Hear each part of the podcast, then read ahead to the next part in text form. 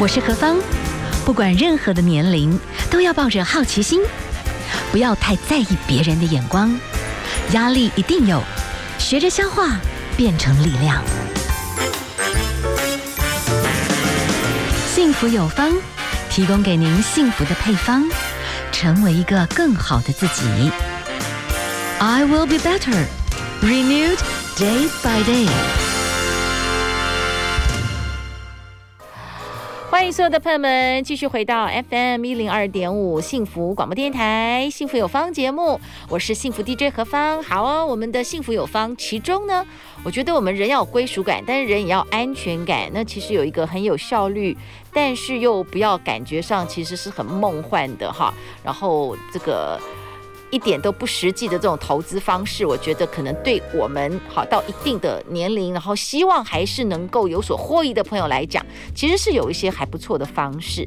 那我们今天呢要连线访问的是杨倩琳博士，他的最新的作品，这个也是我觉得近期哈很多人都推荐的啦。我觉得这个是超强懒人投资术，聪明买 ETF。他说年年赚三十 percent，好，就是每个月三千元开始。人是可以有致富的可能呢。好，我们现在连线访问的是杨博士，博士您好，主持人好，各位听众大家好，我是 Dr. Selina。对，是呃，近期哈刚好有些机会，可能也是商周啊，反正就是有一些朋友就会采访采访我的这个，我就让我去回顾检视哈，然后他们其实聊完之后、嗯、都觉得，其实我们一般人真的 ETF 其实是最合适的。你可以跟我们来谈一下这个 ETF 的概念好不好？呃，其实 ETF 的概念，它就是说，它把基金变成股票型的指数基金。是。那大家其实就是说，你可以以前我们买基金，我们都要去跟呃，比如说投信基金公司去去买，对不对？对。然后你要赎回的时候，可能要过个三天以后才能够赎回。嗯。那可是其实它现在就是说，把它变成是呃证券股票化这样子，那你就可以直接在股票市场，比如说像呃零零五零零零五六，你就可以直接随时下单，随时。买卖这样子，对对，是啊，就就其实我觉得它其实是概念更适合就是小资或一般上班族这样子，所以因为它其实 ETF 就是说现在好，我们要去买一个股票，我们可能就是去看那个代号，直接就下单了。那现在基金也用这种方式来操作，就叫 ETF 的概念，是不是？对对对，类似这样子。对，哦、所以其实因为我我为什么会写这本新书，是因为其实很多人就是觉得股票选股。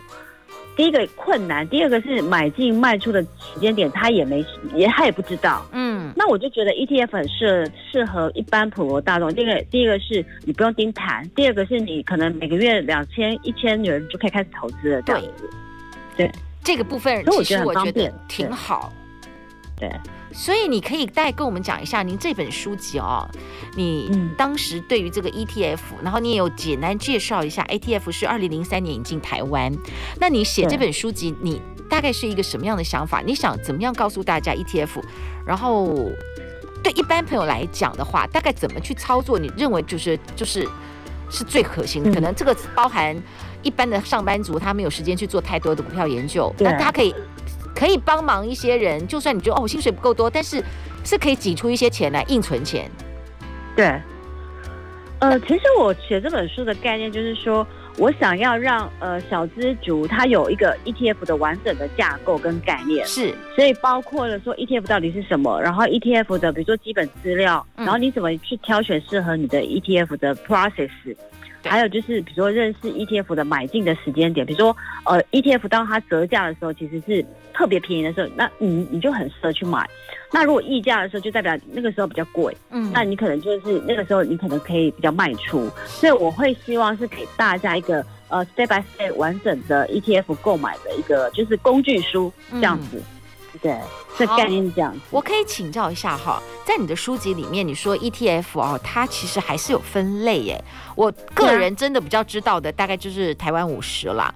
那你有讲到说，也有这个商品型的，然后也有讲到杠杆型的，对，也有反向型的，对，有债券型的。你可以跟我们简单介绍一下，虽然你都有后面也有介绍一下啊，他们的代号什么的，可是你可以简单分享一下他们的类别，为什么要做这样子的一个定定义这样？呃，其实 E ETF 它其实。就像跟基金一样，它其实类别非常非常多。嗯，那我觉得其实一般来讲，它其实就是五种类型，一个股票型。那有股票型，它其实就是像我们比如说最我们最常知道，它就是零零五零，那它就是追踪台湾呃台湾五十的指数。对，那你如果买零零五零，你等于可以买进台湾前五十大市值的好公司的概念。是，所以其实你就不用自己去挑，而且你可能比如说台积电像一张六十万，你也买不起。嗯，但是你可以买呃比如说零零五零，那你可能就。就变成是呃间接的，你拥有了台积电这样概念，是，所以我觉得其实是它有点像是一篮子的股票的概念，嗯、所以你买，比如说买五万元的零零五零，等于是你买了很多台湾五十，就是这些，比如说红海啊、台积电这些很优秀公司这样子，对。那这个是股票型，嗯，那债券型的话，其实就是它其实就是类似债券基金的概念，就是可以买，比如说一些啊、呃、美国公债啊这些，就是各种类型的 ETF 这样子。它也已经完全有点股票化这种概念，就对。对对对对，就是对对。所以其实就是说，因为我们一般在讲投资的时候，会希望说哦，可能股债平衡，嗯，那你就可以去买，因为债券型。债券型的呃基金，其实你可能挑选也会有一点难度，可是债券型的 ETF 它相对的入手就更更容易这样子，所以这是另外一种。对，那商品型的话，就是比如说呃，我们最常知道就黄金啊、石油这种的，或是小呃，或是呃什么呃，就是黄豆啊、玉米这些这样子，这些都是商品型的 ETF。那如果你如果对这些商品，比如说你觉得黄金可能呃，就是比如说。啊，黄金、石油通常在第四季的时候比较容易涨，那你可以提早去布局，呃，商品型的 ETF 这样子。那这是另外一种操作的模式。嗯，那杠杆型的话，就是说它其实就是做杠杆的操作。比如说，哦，你觉得，呃，就是比如说我们我们觉得，呃，你对台台湾的那个台台股非常看好，那你可以买，比如说元大台湾五十正二，就是说，呃，如果指数涨一倍，它可能涨两倍这样概念。那这个就是比较杠杆操作，就是可以变成多一倍、多两倍这样概念。但是我觉得这种杠杆型的话，它比较不适合新手投资人这样子。所以这个是我，可是我觉得你你在做投资之前，你要有概念，嗯、所以我会把它写出来给大家知道。然后反向我们我们等一下先休息一下好了，先休息一下好了，好，待会儿呢再请你跟我们分享一下好不好？好，好，好，我们先休息一下哦。FM 一零二点五，幸福广播电台，幸福有方，我是幸福 DJ 何芳。好，说起我的投资史，好，以后再告诉大家。但是呢，最后呢，好几个朋友这样讨论的结果，哈，我已经近期第三个人都跟我讲到了，其实 ETF 呢很值得好好来了解。刚好呢，就有这本书出现了，《超强懒人投资术》，从你买 ETF 年年赚三十 percent，就是每个月三千元开始啦。好，我觉得这个很重要。嗯好，我们继续连线访问的是杨倩林博士。杨博士，我们来请教一下。其实对于一些年轻的上班族朋友，很多时候说真的，你说三千块一个月哦，你一个不小心，你一杯一天就没有感觉的喝一个比较贵一点的咖啡，其实都超过三千块了，对不对？对啊，我可以请教一下，这本书籍里面哈，你真的蛮推荐就是 ETF 来投资来试试看。那刚开始就可以先小额定期定额，这是你蛮推荐的一种方式。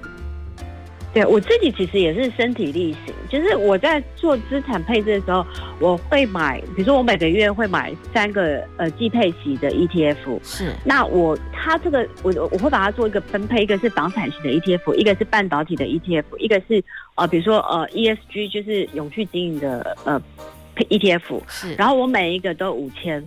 嗯，好，那我一个月是不是就一万五？对，那我其实从一月到十二月，我每个月就会领到配息，因为它是季配息嘛，嗯，所以四三十二就每个月就有月配息。那我会在操作的方式就是，我领到配息的那个月，我我没有花掉，我再把它去买零股的 ETF。那这样时间复利算下来，我有算过，比如说二十年后，假设你一个月三千九千，到二十年后，你本来可以存到大概快两百元，两百万，对不对？嗯，然后。时间加复利，那个就可以有机会变四百多万了。哇哦，对，所以我觉得是很适合小资上班族，就无脑投资的一个方式，这样。所以你觉得定期定额啊，然后用 ETF，其实它就是跟着一个趋势走嘛。对对对，它不是针对一个个股啊，那个上上下下要操作，实在也是很很容易啦。说实在的，对。好，那我们在这边好也跟大家来讲这个，就这本书籍的概念是把 ETF 的所有的架构概念谈清楚，嗯、至少先有一个概念。那有一些的这个 ETF 的类型，嗯、我们刚刚有讲到的，就是初学者，我们稍微知道，但是它不见得很合适，因为有一种就是你赚就 double，赔也赔 double 的，对不对？嗯嗯。另外一种是完全反向的。对。简单分享这两个类型，不是一般初学者适合的，但是它的概念是什么？呃，我们讲，比如说我们讲那个杠杆型，它正二就是说你很看好未来的台指，那你就会买一个，比如说元大台湾五十正二这样子。嗯。那如果台股将来涨，比如说涨一，它它的它就是它就是乘乘两倍，所以你赚也是赚两倍，赔也是赔两倍的概念。那如果是我们来讲一个反向型的 ETF，就是比如说呃元大的反一，那就是说啊、呃、台台台股在很高的时候，你觉得它可能会有。呃，反转的风险的时候，你可以去买买进反向的 ETF 这样子，然后去做，应该是说做避险的操作这样子。对，对，那但是我觉得这个对于新手投资人，对一般投资人来讲，我觉得他都是比较呃比较复杂的，所以我会觉得新手投资人比较适合比较高配息的，然后。或是低配息的这种 ETF 比较适合大家在操作的部分，这样。嗯，好。那另外哈，在这个书籍里面，你觉得你有告诉大家适合小资买进 ETF 的一些时间点，你可以跟我们简单介绍一下逻辑在哪里，好不好？哦，好，我举一个例子好了，比如说像去年，就是因为疫情发生，第一个时间点应该是说，当股市比如说大跌之后，然后慢慢开始去做反弹的时候，嗯，那我觉得你不知道那个时候要买什么时候，其实买进 ETF，比如说买进呃，就是比如说我买进这种台五零零五零这种比较指数型的 ETF。哦，或是区域型的 ETF 都很适合。嗯，那另外一个是说，呃，当外资在大买台股的时候，你也很适合买进 ETF，因为这就代表说，哎、呃，未外来的呃整个的呃指数是往上的，所以那时候也很适合买 ETF。然后第三个是当大盘就是小涨，但是它不跌时，也可以买进 ETF，因为在大，因为当大盘在就是在。呃，在小涨没有跌的时候，就代表了可能大型的权值股还没有涨到。嗯，那你这个时候可以去做一个布局跟卡位。哦、那第四个时间点是说，哦、呃，就是对于股市，比如说前景未明的时候，其实我我我也会觉得那个时候你就不知道要怎么做投资，那可以买进比如说高配置的 ETF，然后就把它做一个呃，就是每年领配置也是很好这样子。Okay. 对。所以这几个时间点是给大家可以做参考的，这样子。好，我们先休息一下，好不好啊？那我们呢，继续来欣赏曲子。我们来欣赏的是 TFBOYS 所带来的大梦想家。欢迎大家收听 FM 一零二点五幸福广播电台，幸福有方。好，今天我们来谈一谈哦，在一般的朋友来讲，我们给自己一个投资的一个门槛，一方面也逼着大家来存钱哈，就是每个月呢可以三千块这样子定期定额的一种概念，然后用 ETF 的方式哈。好，我们今天连线访问的呢是杨倩琳博士，跟我们谈超强懒人投资术啊，就是谈 ETF 的这个概念哈。在你的书上，你也谈到，其实我们现在。的 ETF 的呃，应该算是政府现在还算是已经核准的公司哈，而且要推广 ETF 啦，是可以用那种 IPO 现金募集的方式。嗯、你觉得这个部分你是蛮推荐？其实这个是呃，嗯，还算蛮值得推荐。可是过往股票常常会有些公司就是等于提前，他就告诉我们哦，现在有个新的公司，你可以提前先布局哦。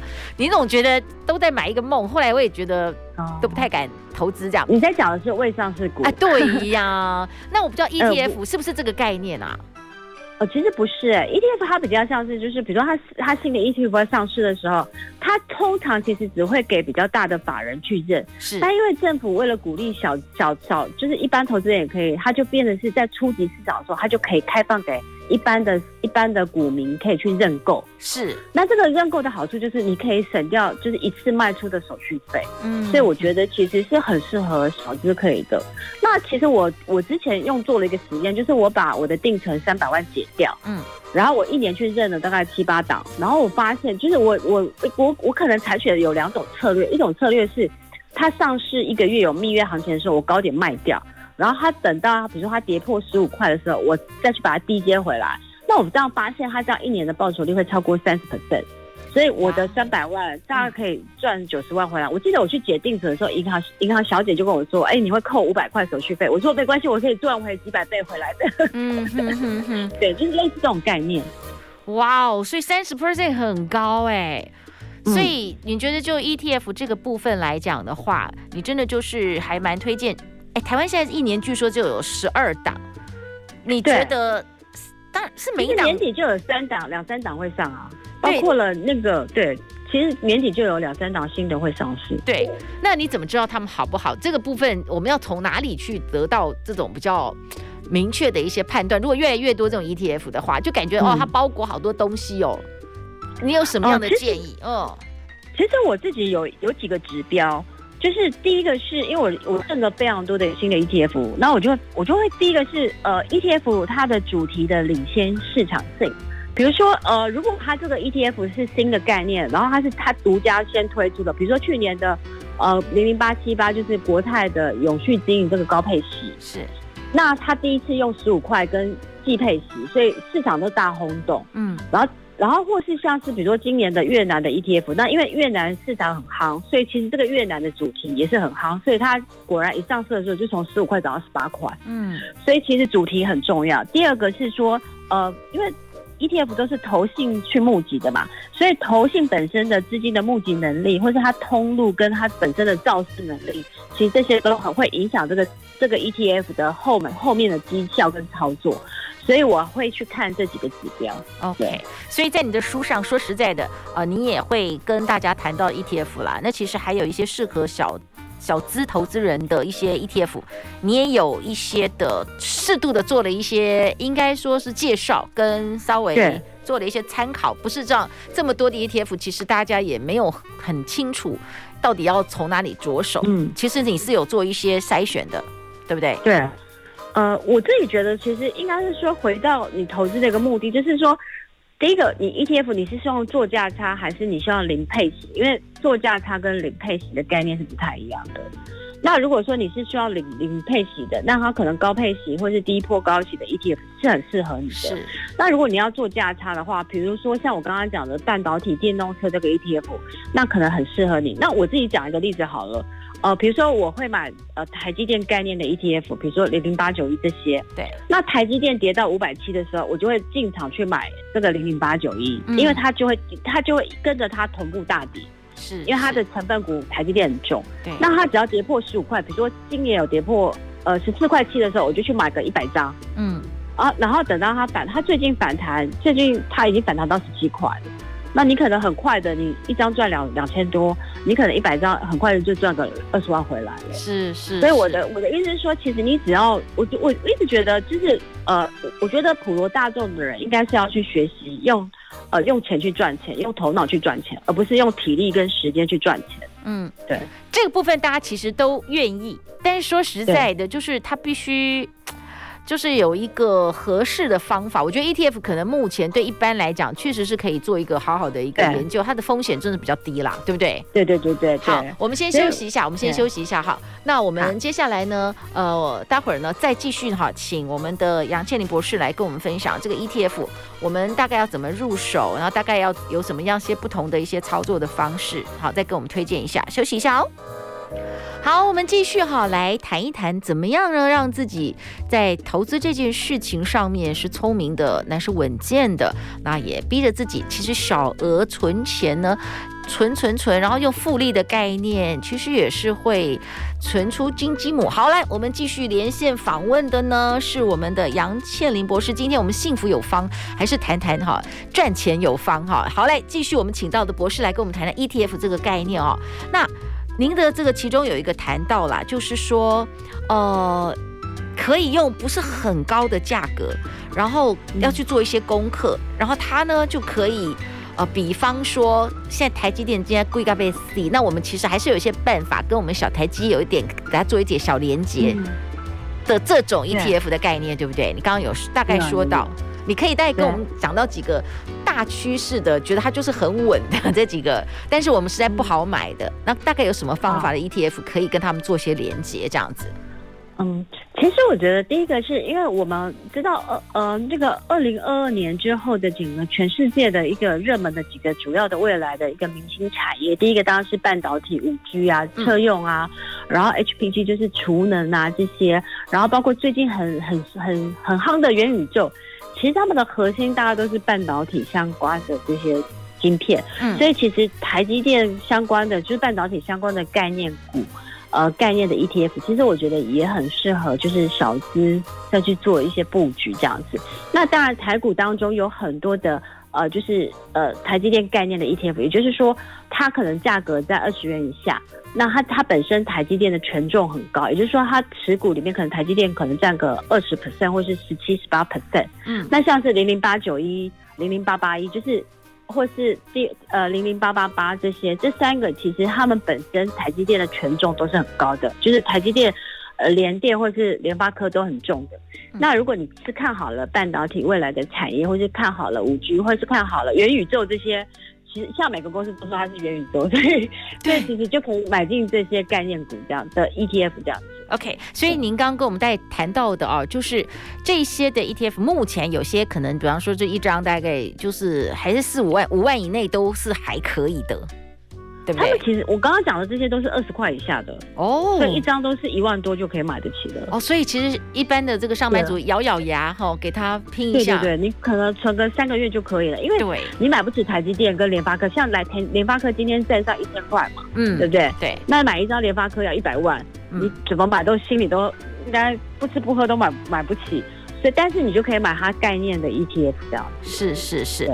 好，我们刚刚讲到的，像台积电的话，什么零零八八八啦，零零八九一，那像联发科类似这种，其实就在书籍里面，你都有一些大概的介绍啦，对对对，都都有介绍。对，就是稍微要做一点功课，然后你大家比较知道说，嗯、哦，你对哪种类型比较有兴趣，但是你买不起，但是它旁边 有一些 ETF，你就可以从那个地方去着手，对不对？嗯，这是一种，就是你自己先咬牙存个大概三四个月，你自己心里面的预计其实也不高哎，就是大概一两万，嗯、你可能就可以有一个一张了，对不对？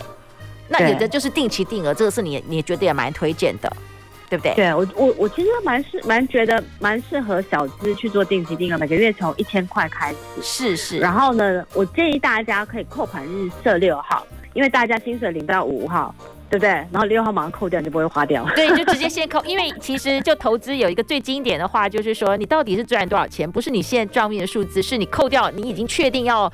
存的钱什么的，那个才叫真正你的钱。就把投资要的，把投资的钱扣掉，然后才是你真正可以花的钱。对，对好，那另外的，在这本书籍里面，你有谈到哦，这个小资海外投资赚钱术，就这个部分，其实美国股票应该目前，因为我们还是跟着美国走，蛮凶的啦，嗯、对不对？其实它目前看起来还 OK 耶，就是呃，对，方向上也没错嘛，对不对？美股美美股一直很热了，对，全世界的钱热钱都在美国，对，对，所以我还我是觉得是说小资其实也可以慢慢的去研究，就是说是不是可以投资美股去做一点呃，就是海外的投资布局这样子。对，那现在因为其实台湾的很多券商、不委托，他们都可以定期定额或定期定股来买美股这样子。所以其实入手的门槛也相对的变很低，这样子。OK，好，我们先休息一下，但得休困起来哈。不管就是这些小额的，连美股其实我们也可以，然后美股也有 ETF，对不对？好，嗯，好，我们等一下就针对美股这个部分，也请您跟我们来分析一下。好，我们先来欣赏的是韦礼安的《慢慢等》。好哦，我们今天呢，我们的幸福有方来谈这件事情哈，就是我觉得我们还是要对于金钱这个数字的能力还是要有点概念，但是说实在的。投资跟投机，哈，这也在一念之间。很多时候不小心哦，我们觉得我们在投资，不小心变投机。那我们今天跟大家谈到的这个是 ETF，我觉得比较至少啦，我觉得我们在初阶开始在慢慢摸索，我觉得它本身呢会比较安全一点。我不知道这是不是看法正确？好，我们继续连线访问的是杨倩玲博士。杨博士，我刚刚这样讲的想法，哎，投资跟投机那一念之间到底在哪里？哦，我觉得投投资应该是说。你会很清楚知道你自己的投资性格、投资策略，嗯，所以依依依照这个你可以忍受的风险之后，你做出你自己的投资的选择。那我觉得投机的话，就是你你会比较像是盲目的，就是人家说哦，现在航海王可以买，就买航海王；那现在元宇宙很红，就买元宇宙。你比较不知道到底你买了什么，然后。你你知道，就是它的风险波动有多大？那你可以忍受这样子。我觉得，其实我觉得最大的差别就是，你知不知道你自己要什么，跟你你知道你自己可以忍受的这些波动跟风险，还有你你希望的报酬率这样子。嗯，对，所以你要先问你自己这个问题，那你大概就会慢慢归类。你可能觉得你很认真学投资，嗯、但是搞了半天很多部分因为不够了解，到最后变投机。对，通常叫投机。好，好，刚才我们稍微小小讲了，其实海外的这个 ETF 美股这个部分，目前看起来方向上好像还不错。你有没有什么推荐跟建议呀、啊？对。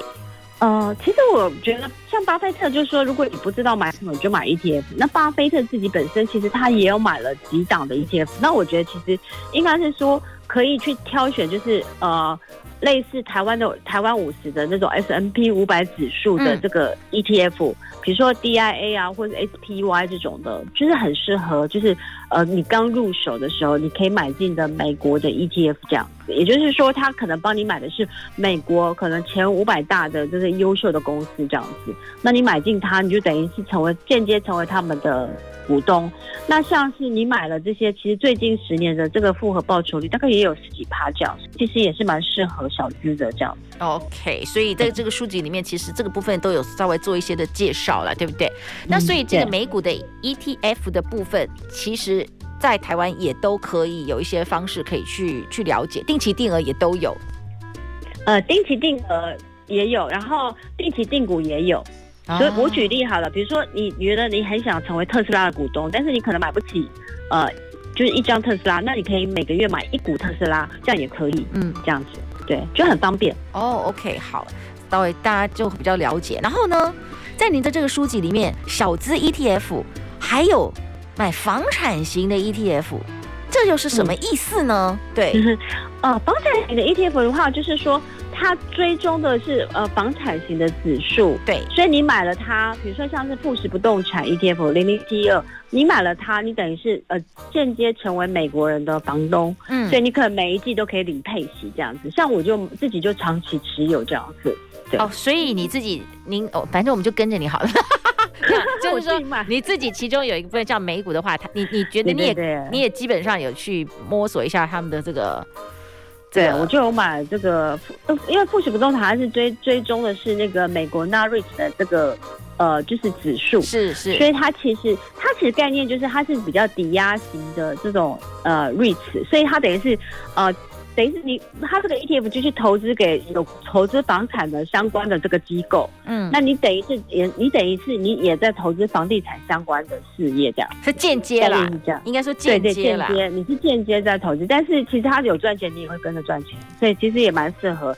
那它的年年就是平均的这个呃殖利率一年也有五六趴以上，而且它是季配息，所以很稳定这样子。哇，也很适合，对，所以其实真的是还还蛮不错的哈。反正就跟大家反谈到了，对对对，这个 ETF 的这个概念，因为其实未来，但是未来了，我太太 ETF，我觉得台湾就是会容易一窝蜂就砰一堆哈，那一堆到最后会不会就真的在你的观念会不会有类似良莠不齐，就是很像，它就包裹了一堆东西，其实我们也看不懂。哦，我觉得还好，因为它其实它基本上一天它都会有一个编的一个指数，嗯，那这个指数的成分股，如果成分股的绩效会不好的话，会被剔除掉。哦，对，所以其实你你不用担心，因为它大概几乎是大部分的每半年会调整一次。好的，所以就不用太担心。好哎，这样感觉上这种综合这样子很多角度来讲，它确实是我们的一些小额投资朋友，投资就小额投资，你不能讲懒，我觉得有时候你还是要做点功课。对你，你实在没有那么多时间。间去做很大的功课，可是真的，其实你不觉得钱有时候像血汗一样吗？对不对？其实也是要非常非常的 对，也是要很有智慧的。好啊，我们先休息一下哦。好，最后等一下再请我们的杨博士来跟我们做一点补充。好，现在时间是下午的四点五十分。今天哦，有听到我们节目的朋友们，真的要好好的来给他脑袋再转一转，整理整理哈。好，今天我们为大家介绍的是超级懒人投资术，聪明买 ETF，年年赚三十 percent。我觉得讲懒人哈，我觉得不好，而是说，其实有时候你就要认清你自己在工作各方面的状态，你到底有多少能力，但是。要记得投资啦，因为我们现在这个银行利率真的实在低到一个太不行了。好好，我们继续连线访问的是杨倩玲博士，在这本书籍里面，其实你有跟我们介绍很多 ETF 的类型，那你自己的操作心法逻辑到底是什么？我们可以了解一下吗？对，最后一点时间。其实我书里面写了六种的，就是我长期用的这种买进赚钱法，那包括了新 ETF 的新 ETF 的申购募集法跟定时定额，嗯，然后或是低破高息零股息，或者是季配息变成月配息五万元这样子打造，或是领房租的房产型 ETF，然后海外的这个配置，其实我都有哎、欸。那我的逻辑就是说，我会把定存的钱拿去用新 ETF 申购募集法。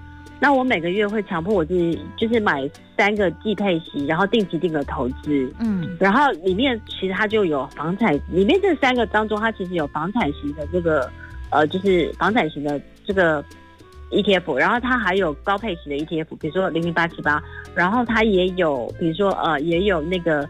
电动车的呃半导体的这样子，嗯，所以其实我我我其实会有呃定期定额季配型，就是这三个不同主题。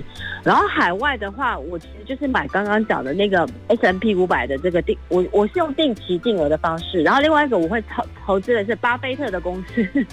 哦，这样子啊，对了，当然怎么能不投资它呢？那么强，对对对对，所以我大概是这样子去做配置。那当然，其实这个 ETF 大概占我的投资的比重大概。是个二三十 percent，那我其他会放到台股去，就是台股啊我台股也会是也是会自己去买，比如好老公股或是低价铜板好股这些这样子。是，是，所以其实我会，我觉得就是说，我很清楚知道说，我大概配置，比如说我我几层放在股台股，然后几层放在 ETF，然后几层放在海外这样子。对，就是会做这样的布局跟选择。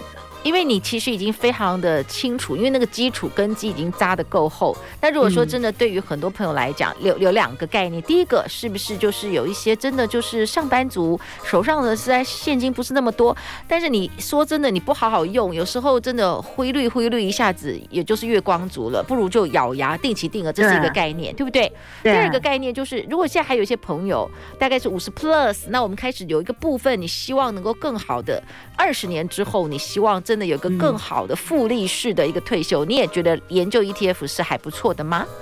对，就是我觉得如果是要退休的，其实很多的那个季配型的 ETF 啊，或是低波高息的 ETF 是很适合退休。退退休的，是的那个投资方式。OK，对。所以在这本书籍里面，其实把整个 ETF 的整个的架构概念，还有它的分类，我们刚刚有略略谈了一下，但是因为速度比较快，只能给一个梗概，大家真的要花一些时间来做一些了解。你觉得这个风险相对就是比较低啦，对不对？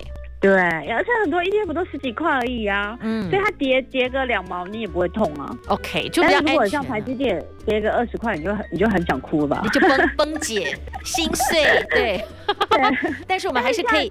我们还是可以小小的在你书里面讲嘛，就小小贴着它这样子，啊、听听。所以如果如果你买台积电概念 ETF，只要现在台积电涨，你也很开心啊，因为你的也会涨啊。对，就是我们没有办法直接买到那么多张，但是呢，就借着这个 ETF 的话，它有投资的这些哈、啊、ETF 的话，嗯、你就隔着墙也听听这些。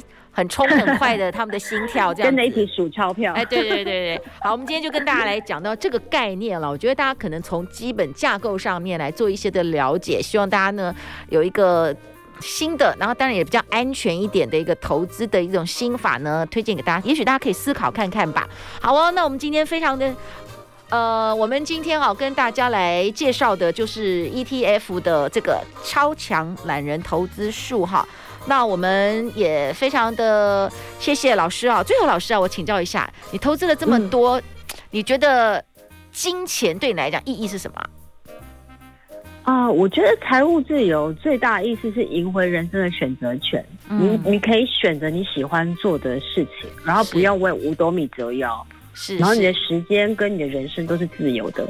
哦、oh，OK，所以你觉得投资对你来讲也很有经验，但是你觉得你的因为这个投资，你反而可以去做更多你想做的事，这是你自己在做投资之后的一个生命的状态，就对了。好、哦，对对对对对，那我们就跟大家来做一个分享喽。嗯、哦，好，今天呢，谢谢我们的呃 杨倩玲博士跟我们分享，那也把这个趋势这个概念跟大家来做一些的介绍，大家可以去参考一下哈。那最后我们来欣赏的这首是《幸福的模样》，也非常谢谢我们的博士跟我们的分享哦，谢谢你，谢谢。谢谢谢谢嗯。